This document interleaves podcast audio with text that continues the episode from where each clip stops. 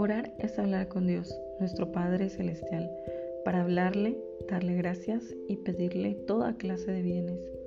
Tenemos obligación de orar porque Jesucristo nos lo manda y porque la oración es el medio ordinario para alcanzar la gracia y los beneficios de Dios.